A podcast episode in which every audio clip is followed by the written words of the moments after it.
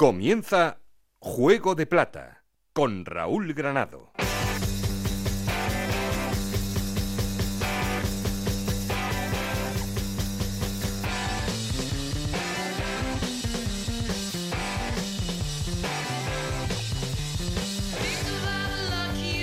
Hola, ¿qué tal? Bienvenidos a Juego de Plata, el podcast Onda Cero en el que os contamos todo lo que pasa en Segunda División.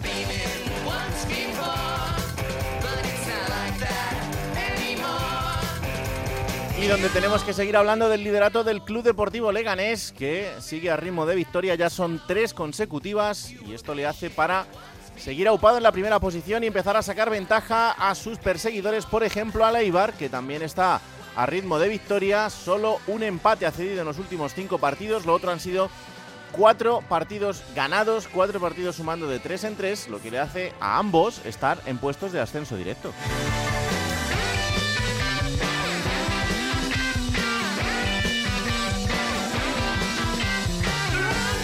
Por detrás el Sporting de Gijón, que también sigue acumulando puntos de 3 en 3. El Español, que con dos derrotas consecutivas ha pasado de liderar la clasificación a ser cuarto. Y Levante y Tenerife, que también han perdido esta semana y cierran los puestos de playoff. Ambos equipos con 23 puntos a solo uno del Sporting.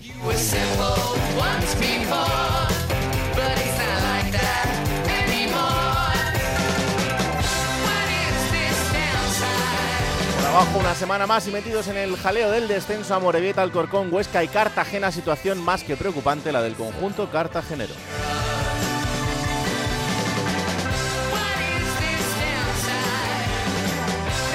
Y como siempre queremos seguir en contacto con vosotros, para eso tenemos un perfil de Twitter que es arroba juego de plata, un correo electrónico juego de plata gmail.com. Aquí conmigo está el auténtico cerebro de este programa, Alberto Fernández, con Ana y Esther Rodríguez en la producción, con Nacho García a los mandos técnicos, no estoy solo porque... Esto es Juego de Plata, el podcast de Onda Cero en el que te contamos todo lo que pasa en Segunda División.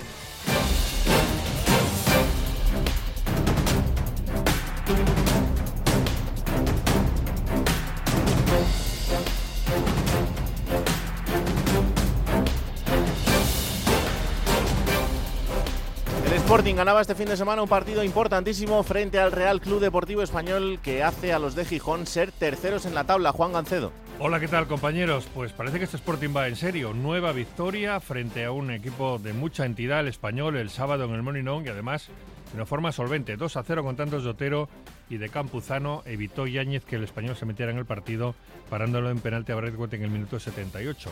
El Sporting firma uno de los mejores inicios de los últimos años, a la altura, numéricamente, del de Preciado que ascendió en la temporada 2007-2008, era tercero con 24 puntos como ahora, o del Pito Abelardo cuando también ascendió en 2015. Era ahora mismo cuarto, un puesto por abajo, tenía un punto más, 25 el equipo del Pitu.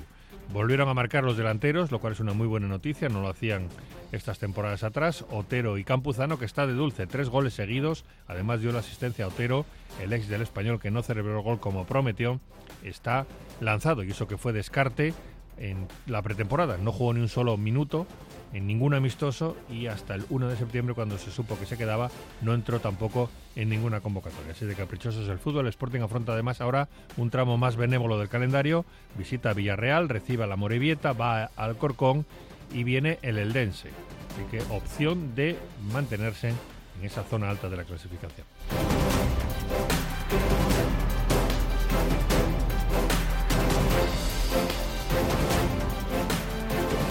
No ha podido ganar el Levante este fin de semana en un partido además importante frente a la Andorra, que está en la zona baja de la clasificación. El conjunto valenciano pierde y se queda en el playoff, pero lejos de la cabeza, Jordi González. Pues mucha decepción la que se llevó la parroquia levantinista en el último encuentro ante el eh, conjunto del Andorra. 2 a 0 y yo diría que casi en un partido totalmente nulo para el conjunto de Javi Calleja. Claro, el problema es que Javi Calleja tiene una espada eh, justo en su cabeza con todo lo que sucedió la temporada pasada, ya no hablo del último segundo de esa competición ante el Alavés, sino en partidos anteriores, como el partido ante Ibiza, el partido también ante el Tenerife, donde caía por dos goles a cero cuando tenía la oportunidad de pegar ese salto. Y eso pues acrecenta esas dudas sobre si Javi Calleja está preparado para pegar ese salto que el Levante pretende este año no como obligación, pero sí como un sueño para poder estar en la máxima división del eh, fútbol nacional. Próximo partido en el Ciudad de Valencia y veremos eh, cómo recibe al Levante Unión Deportiva si el Levante vuelve a mostrar las hechuras que había hecho antes precisamente de ese partido. Y es que la sensación, lo que se palpa en el ambiente levantinista es que el Levante empata mucho más allá del Ciudad de Valencia, pero si se da algo diferente es más probable que pierda el partido más allá del Ciudad de Valencia que gane, por ejemplo, como sucedió tan solo frente al Albacete.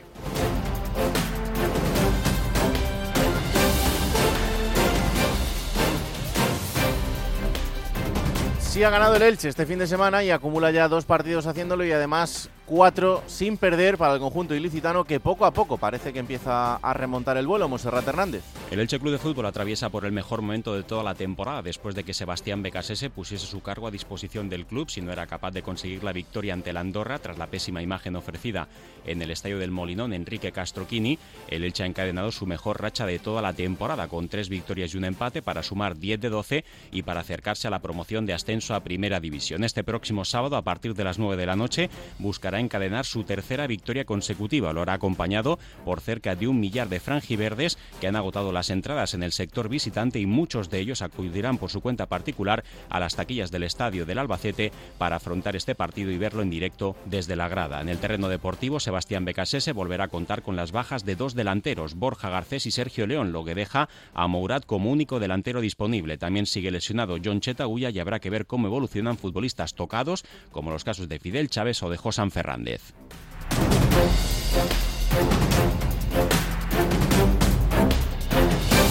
Situación comprometida para el Villarreal B. El filial del submarino ha vuelto a perder y ya son tres partidos consecutivos sin conocer ni siquiera el empate. Omid Sokut.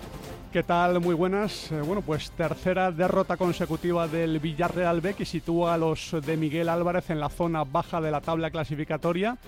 Una situación que, sin embargo, no preocupa al equipo amarillo y a su entorno porque las sensaciones, pese a estos resultados, no han sido malas, a excepción de ese partido frente al Mirandés en casa, donde el equipo sí que dio una mala prestación y una mala imagen y cayó por cero tantos a tres, pero ni ante el Burgos ni ante el Leganés, dos partidos eh, que fueron los dos últimos que ha disputado el Villarreal B fuera de casa, se dio una mala imagen y el equipo compitió y pudo incluso conseguir mejores resultados. Lo que está preocupando un poquito son las acciones a balón parado en las que el Villarreal B encaja demasiados goles. En defensa tiene su principal eh, debe el conjunto filial y eso es lo que está tratando de corregir y realmente lo ha corregido porque al principio de, temporada la situación era, era peor en ese aspecto y se ha mejorado bastante, pero hay que seguir puliendo detalles en un equipo que es muy muy joven, con eh, muchos jugadores eh, menores de 20 años que están siendo titulares habituales y eh, bueno, pues eh, corregir esos aspectos y sobre todo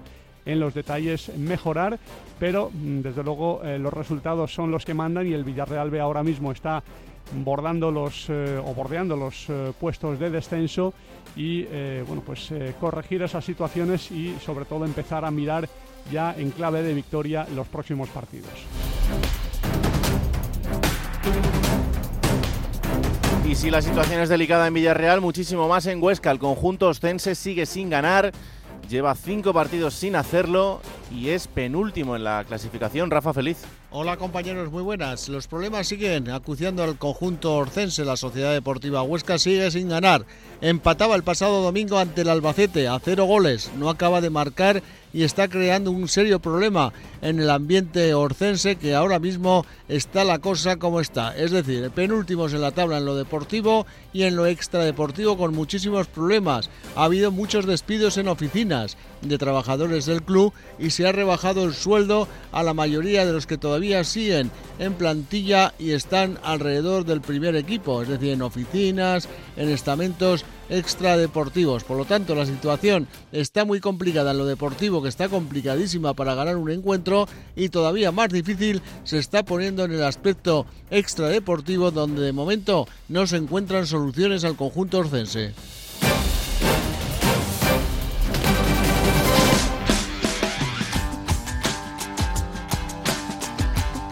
Juego de Plata. el programa que puedes escuchar a cualquier hora del día. Hola Alberto Fernández, ¿qué tal? Muy buenas. Hola Raúl, muy buenas. Jornada número 13 en segunda división, siguen pasando cosas interesantes. Por arriba los tres primeros ganan, los tres segundos pierden. La verdad es que aquí eh, seguimos a ritmo de, cara o cruz, hay, hay pocos grises. Sí, bueno, el Leganés es un poquitito más eh, afianzado en ese puesto de liderato. Eh, y lo de arriba está muy chulo, la verdad, porque bueno, estamos viendo las rachas. El propio Borja Jiménez, entrenador del Lega, decía: mm, tenemos que hacernos a la idea similar que nos va a venir la racha mala. Y que cuando llegue, pues cuanto más puntos tengamos, mejor. Pero le está pasando al Real Zaragoza, le está pasando al Tenerife, que hace unas semanas estaban ahí arriba y ahora les está costando ganar.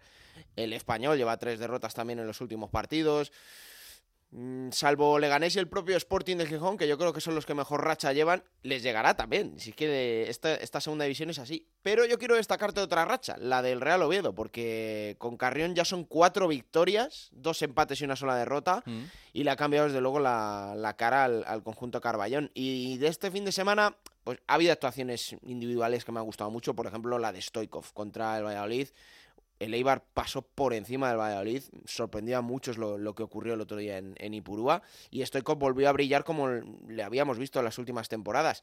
También el propio Francisco Portillo en, el Leganés, que demuestra que tiene una clase tremenda y sobre todo quiero destacar a, las bandas del, del, Racing de Ferrol, ¿no? tanto a Carlos Vicente como a Ever Pena porque ganar en un campo como el Sardinero, jugando tan bien al fútbol en la segunda parte como lo hicieron ellos, eh, con intensidad, con regate, con ocasiones, con velocidad, con desborde, son de esos equipos que, como antaño ves, que juegan por las bandas, eh, como hay que jugar hasta, hasta la cocina, metiendo los centros, eh, regateando, dribbling, y tiene dos, tiene uno en cada banda, como el Cádiz de Cervera hace unos años con Salvi y Álvaro García, pues me mm. recuerda mucho a eso.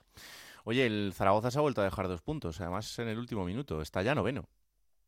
Sí, es que en las últimas cuatro jornadas creo que no ha, podido sacar ninguna, ninguna victoria, ¿no? Y es lo que hablábamos la semana pasada también con Escribá, pues estas rachas pasan, ¿no? Y el, y el, partido del, del, plantillo contra el Burgos, hombre, el, salvo el gol de Matos, es verdad que tampoco le hacen demasiadas ocasiones. Yo creo que el Zaragoza no dio mala imagen, hmm.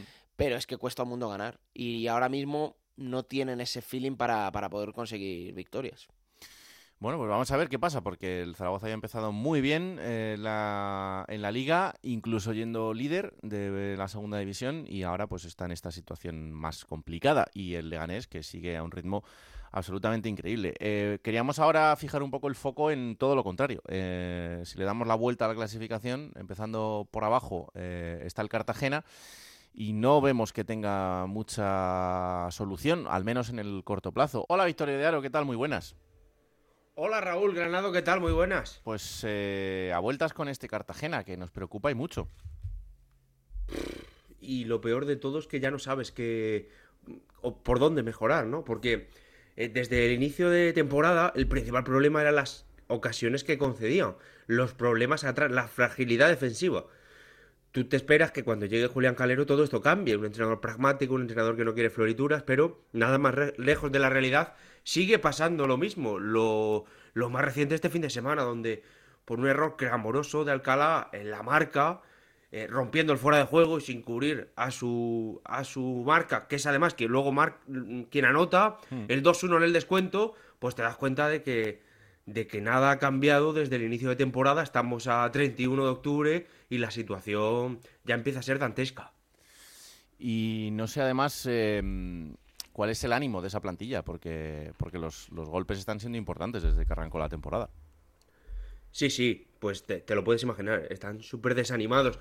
Ya no solo la plantilla entera, sino también el entorno del club y el propio club. ¿eh? eh desde luego, incluso ya hay indicios, ya hay compañeros que adelantaban un poco que están preparándose ya para lo que pueda pasar en Primera Federación. Porque ya sabes cómo es esto del fútbol y tienes que ir organizando cosas e ir cuadrando presupuestos e ir pensando en quién renueva, quién no renueva. Y tienes que ir viendo cosas.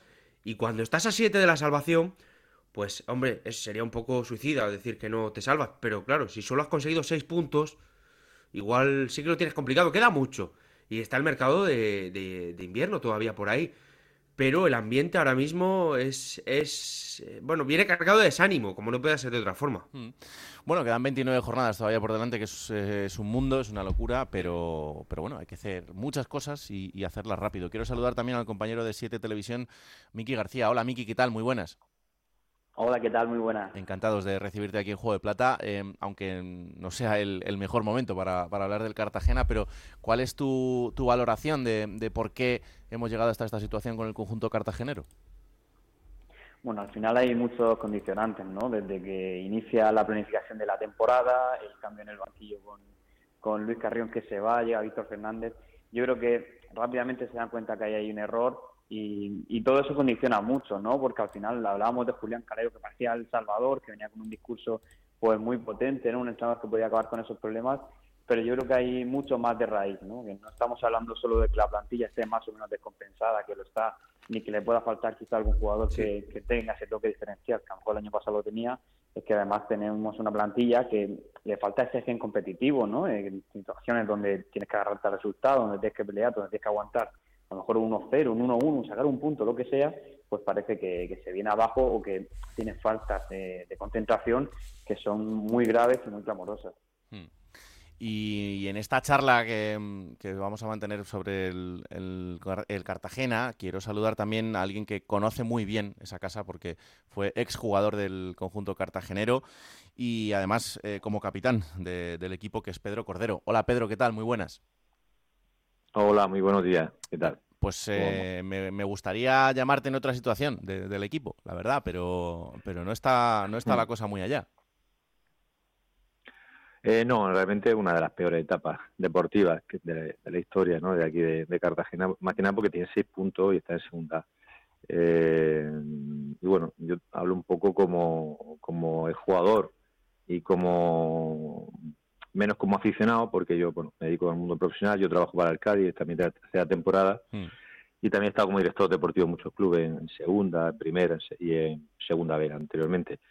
Y bueno, lo analizo mucho más la segunda en general y, y bueno, hablo un poco como eso, como que parte doliente de, de que convivo aquí con, con, con, la afición o el aficionado cartagenero y sobre todo es por eso, porque tienen muy poquitos puntos, tienen seis puntos, le cuesta mucho ganar, ya han cambiado dos veces entrenador y bueno, también lo he sufrido a nivel profesional cuando he tenido que, o sea, he tenido que cesar entrenadores o los cambios o, o, o, bueno, la situación negativa que pesa sobre todo el entorno, ¿no? que pueden ser también las personas que, que, que han tomado las decisiones, que pues bueno, ellos siempre querrán hacer lo mejor posible y es una situación complicada, no insalvable, porque queda muchísimo claro. punto.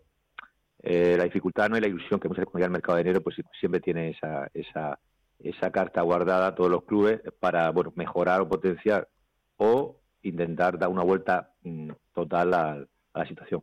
Pero claro, quedan dos meses y medio, ¿no? Quedan dos meses más bien para noviembre entero y, el mes, y diciembre entero. Esos son siete ocho partidos mínimo. Hmm. Y, y, claro, entonces cambiar lo que se ha hecho mal o, que, o lo que no están rindiendo, pues hay mucha... Eh, sí. Y con un segundo cambio de entrenador y cuando los resultados prácticamente son los mismos que con el primer entrenador, pues bueno, ya el desánimo eh, pesa mucho más y sobre todo la influencia de los jugadores. Y mira que los jugadores de Cartagena tienen mucho de ellos, bastante experiencia en haber vivido 20.000 batallas. Pero eso no quita que son personas y que el estado anímico pues muchas veces le cuesta más. Claro. Eh, pero Pedro, ¿esto del Cartagena es solo una cuestión de fútbol o es una situación eh, que va más allá? Bueno, el trasfondo de lo que haya allá, más allá, si a nivel interno, económico, eh, o a nivel problema interno, pues no lo sé. ¿no? La gente está metiendo en el fútbol, bueno, te puede enterar, prácticamente se sabe las cosas de, un club u otro, pero ellos pues llevarán eh, su, su, su, su, cuenta o, sus gastos. Ellos, está claro que Cartagena es uno de los siete presupuestos más bajos, no sé si el quinto, el sexto, el séptimo más bajo de la categoría, pero bueno, pueden competir. También el Recife Ferrol en presupuesto bajo y está arriba. Eso pasa todos los años. El Dense también y está un poquito más tranquilo. Al final, Cartagena el año pasado hizo una temporada mejor por encima del presupuesto con Carrión de entrenador. Eh, cuando se hace un cambio profundo en la plantilla, eh, digo para cualquier club, pues importante, Carrión lo ha llevado bien esta, esta temporada y media, yo lo tuve en Córdoba, cuando tuvimos el año con Chapi Ferrer, cuando ascendimos a, a sí. primera división con el Córdoba en la 13-14, y lo conozco perfectamente, es una persona que le ha dado una vuelta importante al Oviedo, un entrenador bastante templado, con mucha mano izquierda, pero ya con la experiencia de entrenado en Melilla, en, en, sitios difíciles y sitios también se ha vuelto muy pragmático eh, a la hora de, de, sacar el rendimiento a los jugadores, pero con ese punto de intentar jugar fútbol, porque él viene de la escuela de, también de, Barcelona, o estuvo en español y tiene ese punto asociativo. Entonces, bueno, en el Oviedo está dando rendimiento. En el Cartagena le dio mucho rendimiento. Ese cambio de entrenador, pues también lo nota eh, eh, y se apostó por otro prototipo de entrenador. Eso por un lado. Por otro lado, pues los cambios importantes de, de jugadores, para mí básicos, ¿no? Como Escandel, que está en Las Palmas, portero, Daskovic para mí parecía un central, bueno, central para el Cartagena que le da mucho, aparte de lo que él hacía, lo que transmitía.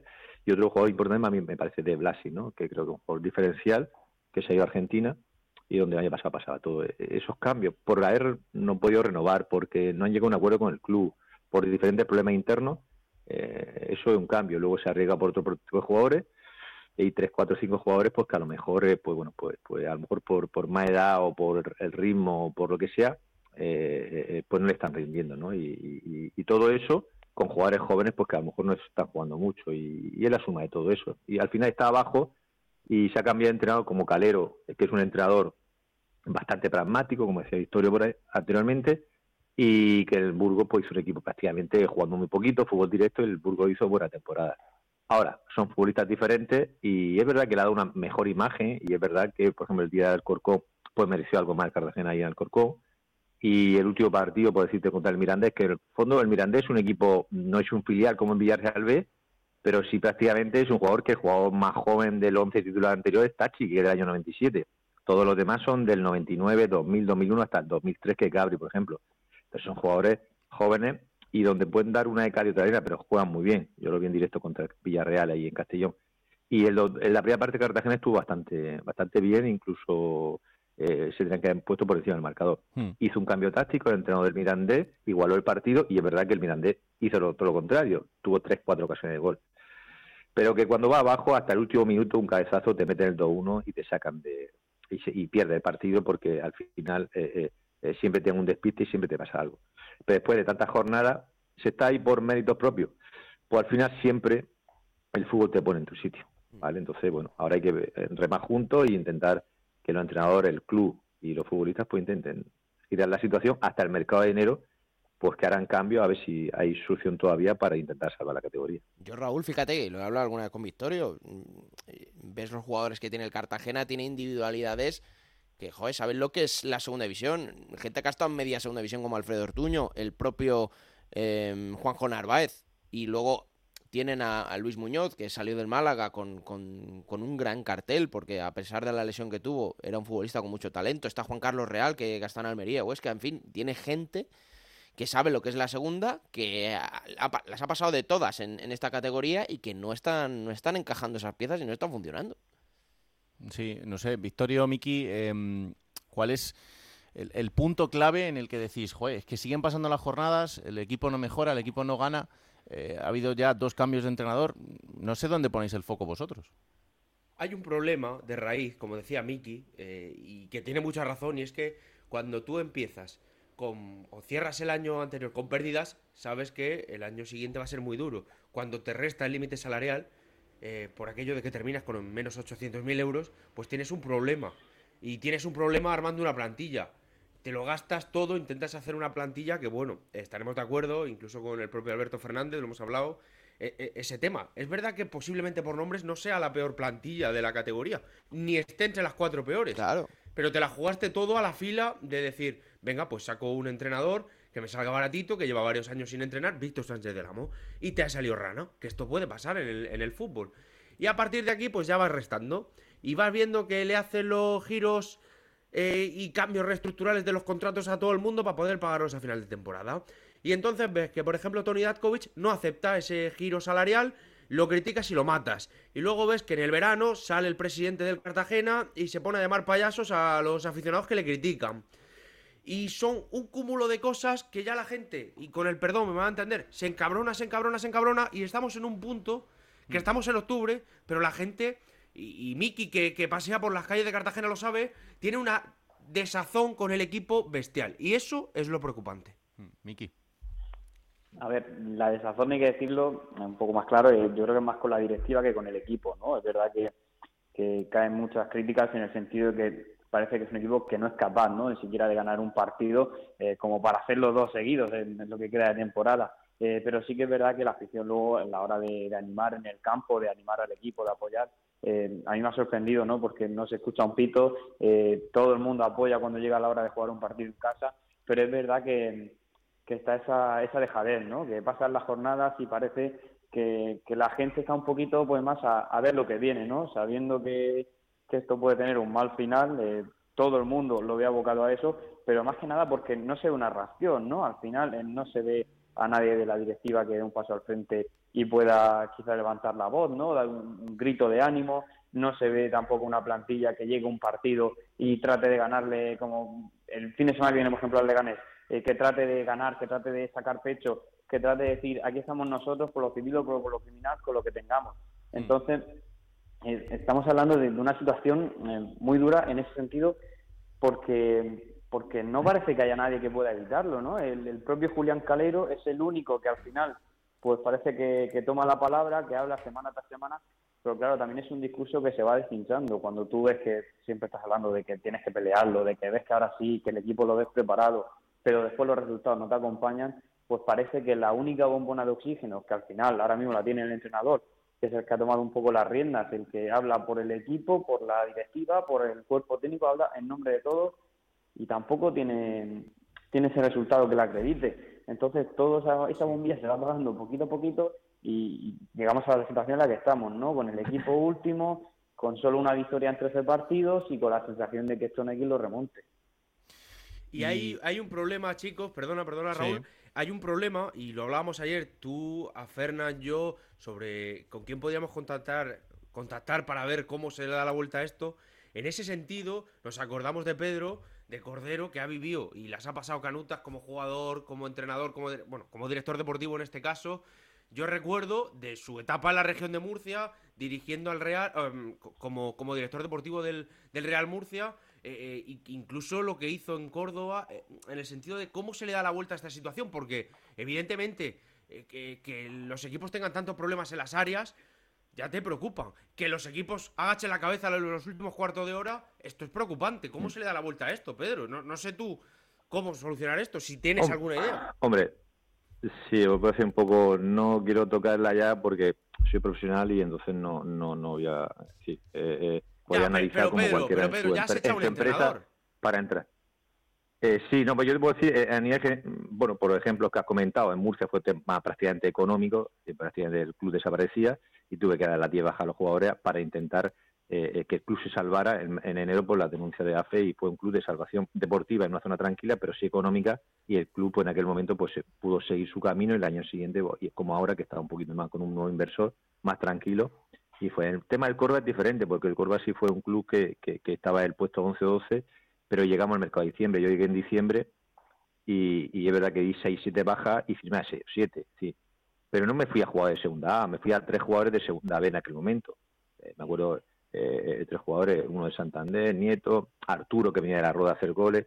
O que te vas hasta una categoría inferior para salvar, porque la actitud, el compromiso de jugadores de primera red, a lo mejor, en este caso, eh, tiene una ilusión, igual que muchos jugadores que tiene el Mirandés. Por ejemplo, Gabriel y, y Chaira vienen de San Fernando el año pasado y son dos jugadores importantes en, la, en, el, en, el, en el Mirandés. Eh, Ever Pena eh, y, Carlos Vicente vienen de, de, del año pasado Primera Red, ya están en Segunda A y están rindiendo. Muchas veces firman jugadores más mayores, de 33, 34 con currículos grandes, y en eso en el Cartagena puede tener 6 o 7, pero no por nada, porque a lo mejor el ritmo de piernas ya no le va, porque eh, ya están con un ritmo que están pasados, o no, eso tienen que elaborar. Muchas veces irte a por los nombres, pues te pasa eso, que muchas veces te metes cuatro, cinco, seis jugadores en, en, plantilla que no pueden competir a un ritmo alto de la competición, pues más que nada porque todos nos hacemos mayores. Llega un momento que el director deportivo tiene que tomar la decisión de decir, mira, no continúo porque no te veo. Pero a lo mejor tiene un currículo increíble y a lo mejor el chaval que te va a sustituir viene una categoría inferior y el que te va a dar rendimiento. Siempre hay que saber cuándo la fruta está madura o cuando se ha pasado de madura. O cuando es muy joven, pero es planteante el momento para el paso. Entonces, entonces, te quiero decir que al final el cambio, eso lo tienen que hacer los mismas personas que han hecho la plantilla y saber cuándo una cosa. Por eso el fútbol, muchas veces la gente que estamos viendo fútbol, hmm. se valora los últimos seis meses. Es decir, en los seis meses, porque el futbolista cambia en seis meses. Entonces, tú no puedes. El currículo es importante. Fíjate, yo soy jugador y me costó el último año reconocer, oye, que, que y había otros que me pasaban. Y, y, hay alguien que te lo tiene que decir, el entrenador, el director deportivo o el club. Entonces, todas esas cosas también pasan en los cambios generacionales y muchas veces hay que tomar la decisión. Hay veces que en junio hay que hacerlo, pero a lo mejor tienes dos años de contrato de los futbolistas y no puedes echarlo y te tienes que comer como club. Y el jugador dice, ¿dónde voy yo con 34, con 36, con 33, con 32 años que no me van a querer y el club no te quiere pagar el contrato de rescisión? Y como trabajadores que son, como soy jugador, lo, me pongo en su situación y entiendo que hay que llegar a la mejor, la mejor solución para economizar de cara al club, pero también para invertir o traerte a algún jugador para revertir esa situación. Eso en enero, en diciembre, enero. El problema es que Cartagena está en el mes de 1 de noviembre y faltan dos meses todavía. Hay que convivir con esta situación y el entrenador sacar el máximo rendimiento, agrupar la tropa y equilibrar. Ha cambiado. Mira, Calero ha, jugado con dos sistemas, con línea de 4 y con línea de 5. Los días jugó con línea de 5. Pero es que el entrenador anterior hizo lo mismo. Probó con línea de 4 y probó con línea de 5. Porque está intentando todo. ¿Cómo se adaptan? Si tengo centrales lento, en línea de 3 van mejor, con línea de 4 a lo mejor tengo más problemas. Pero a lo mejor si, si, si repliego en un bloque bajo, la presión que tienen que hacer, por ejemplo, Ortuño con jugador ya veterano, el desgaste es muy grande y entonces no llega a portería porque juega muy en bloque bajo y el muchacho está eh, corriendo y trabajando y cuando cogen la pelota la pierde, la gente le pita, pero si que a lo mejor un chico con 34 años que el, que el goleador está desgaste y cuando la tiene, pues no tiene ese desgaste. Pues venga, vamos a jugar presionando arriba, presionar arriba, pero a lo mejor la parte de atrás es la que es más lenta. Entonces, yo creo que todos los entrenadores están probando un poco todo, porque estamos hablando de Cartagena. Mm. El tema es salir de esta situación. En, el mercado de enero se puede hacer cambio. Hay que llegar vivo al mercado de enero. No queda otra historia que sumar y aunque estén a 5, 6, 7 puntos de diferencia, si se mantiene esta diferencia, 8 puntos, pues ¿por qué no, no puede salir Cartagena y darle la vuelta a la situación? Pues Pedro, yo te llamo en enero y hacemos la radiografía de cómo queda la plantilla después del mercado. Perfecto. Vale. Espero tu llamada y muy gustosamente. Un abrazo. Raúl, que este lo limpia a todos. ¿eh? Hombre, hombre, claro. un abrazo grande, Pedro. Muchísimas gracias. Un abrazo. Chao, chao. Eh, Miki, claro, es que el, el problema un poco es este, ¿no? Que, sí, que el mercado está muy bien como gran esperanza. Lo que pasa es que quedan dos meses y, no hay mucho tiempo más que perder. A mí más que los dos meses, lo que me preocupa es que eh, yo llevo haciéndome mis cuentas en la cabeza eh, para semanas, decir, bueno, hay que llegar con 20 puntos para llegar vivo. Eh, pero no me salen. No sé dónde, dónde va a encontrar el Cartagena esos, esos 20 puntos, son 14 más que le faltarían tres, cuatro victorias, eh, no los veo capaces, sinceramente. Eh, cuesta mucho ganar un partido, tan solo uno en toda la temporada, fue con Víctor. Eh, imagínate como para hacer varios seguidos. también llevo tiempo diciendo ¿no? Que, da la sensación, sobre todo desde que llegó Calero, que igual en el momento en que esa suerte cambiara un poquito, llegase la primera victoria, igual el equipo podía enganchar una buena racha de resultados, no te digo tres victorias seguidas, pero sí de sumar en dos, tres partidos seguidos, que prácticamente no hemos visto en toda la temporada, y quizás limpiar un poco las cabezas, ¿no? Hablabais antes sobre todo de, la plantilla, ¿no? De que no la veis para estar eh, última. Eh, yo creo que es una plantilla que obviamente le faltan jugadores diferenciales, pero es que no la veo tan mal. Entonces, da un poco la sensación, ¿no? Cuando te pones a analizar de por qué pasa esto, cuando dices tienes un entrenador que es competente, tienes una plantilla que no parece tan mala, más allá de que obviamente no va a ser de las mejores y tienes un presupuesto limitado. Eh, yo creo que hasta cierto punto la solución pasa, pues eso, porque tener un día de suerte, ganar un partido aunque no lo merezcas y a partir de ahí ganar un poquito de confianza que pueda hacer remontar al equipo. Es la única esperanza que me queda de aquí al mercado de invierno, porque eh, todo el mundo habla de, la esperanza, la renovación, el, el, hacer fichaje, tampoco sé hasta qué punto va a ser posible viendo también la economía del Cartagena. Eh, hay que llegar vivos como sea, ya te digo, 20 puntos, pero no las tengo todas conmigo de que igualmente puedas hacer una gran renovación de plantilla después. Bueno, pues vamos a ver, porque, porque es muy necesario y además eh, de una manera bastante acuciante. Y si no, eh, hacer un cambio de mentalidad rápido dentro de, ese vestuario, eh, más allá de seguir cambiando ideas futbolísticas, que eso está muy bien y es muy necesario, pero... Pero Raúl, dime. ¿Pero cómo? Si no tienes dinero en el límite salarial, si estás hasta el cuello. Claro, no, pero por, eso, pero por eso te digo que si no puedes hacerlo económicamente eh, fichando gente, tendrás que hacerlo eh, cambiando la mentalidad de esos jugadores, porque es que otra solución no te queda. O sea, no puedes eh, estar cambiando la idea de fútbol cada semana, seguir diciendo que, bueno, ya llegará el momento en el que la pelota entre y ganemos partidos. Es que mm, es que esta película ya la hemos visto muchas veces y sabemos cómo acaba en el 90% de las ocasiones. Entonces, al final creo que eh, lo que, lo que sí depende de ti es intentar cambiar eh, la mentalidad de una plantilla que no ve o no cree mucho eh, en que de esta manera se puedan llegar al objetivo de, de conseguir los tres puntos cada fin de semana. Creo yo. Así es. Pero Así bueno. es. Eh, Miki, te agradezco un montón estos minutos y ojalá que de verdad podamos hablar de que la situación ha cambiado en, en el corto tiempo, al menos, para que se empiece a ver la cosa de otra manera.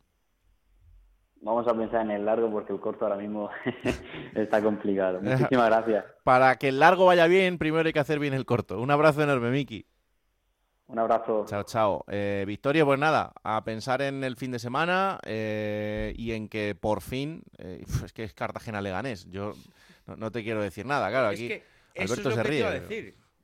Es que es lo que te iba a decir. Tú fíjate cómo es- esto del fútbol, eh, Cartagena Leganés, el entrenador Borja Jiménez, quien Sí, ascendió a segunda al Cartagena, Cartagena. sí, a la siguiente semana Real Oviedo Cartagena con Luis Carrión, el técnico que ha estado dos años y medio dirigiendo y ascendiendo al Cartagena a lo largo de la segunda. Pueden ser ellos, esos dos mismos entrenadores, los que se terminen de cargar al Cartagena Sí, sí. para, para mitad de noviembre terminar de ponerle terminar de ponerle el jaque. A ver, mm, que, que te pones a ver el calendario y es que no ves al Cartagena posible de ganar a nadie jugando así. Mm. Y, y con los problemas mentales y con las faltas que tiene atrás. A partir de ahí, pues bueno, pues tendremos que tener paciencia y esperar un milagro. Y si no, pues llamamos a Paco Gómez, el ex dueño del Cartagena, y que llame a sus pitonisas. En fin, Ya que, está, es lo único que nos queda. que suerte para este fin de semana y que lo seguiremos contando, ¿vale? Un abrazo. Un abrazo muy grande. Seguimos en Juego de Plata con Raúl Granado.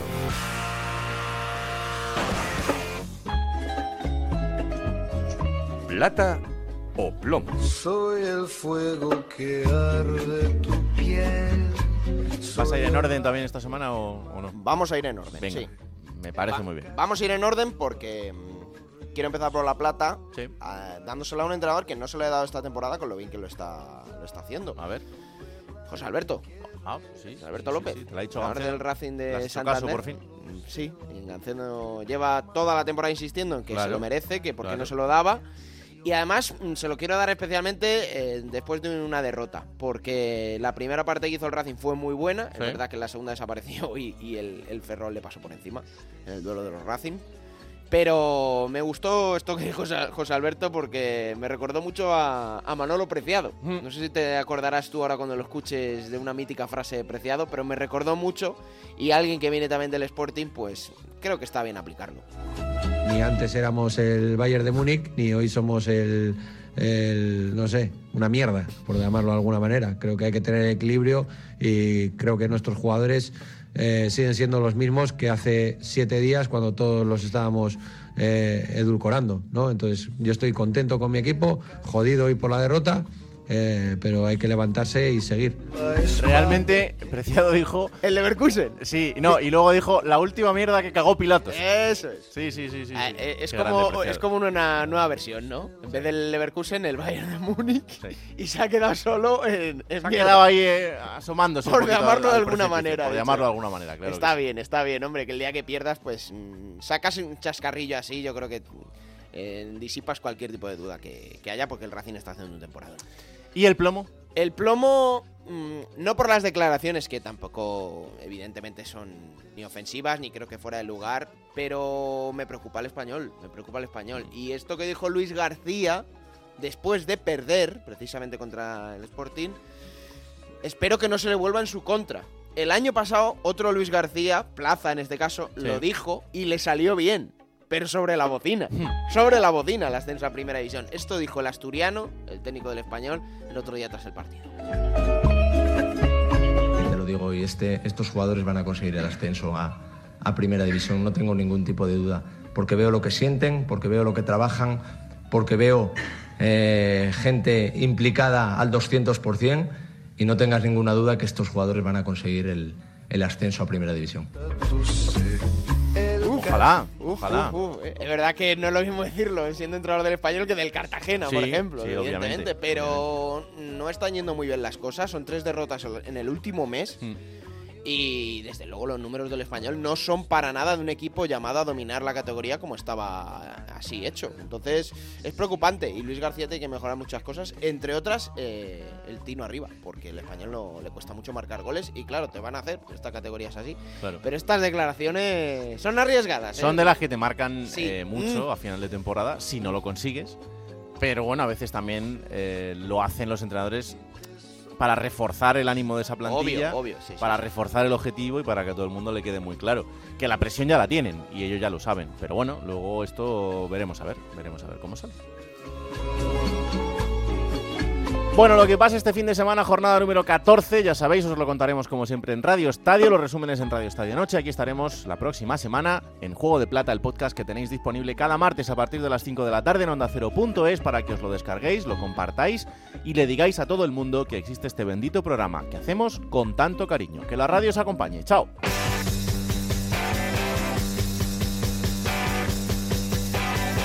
Raúl Granado, Alberto Fernández, Ana Rodríguez.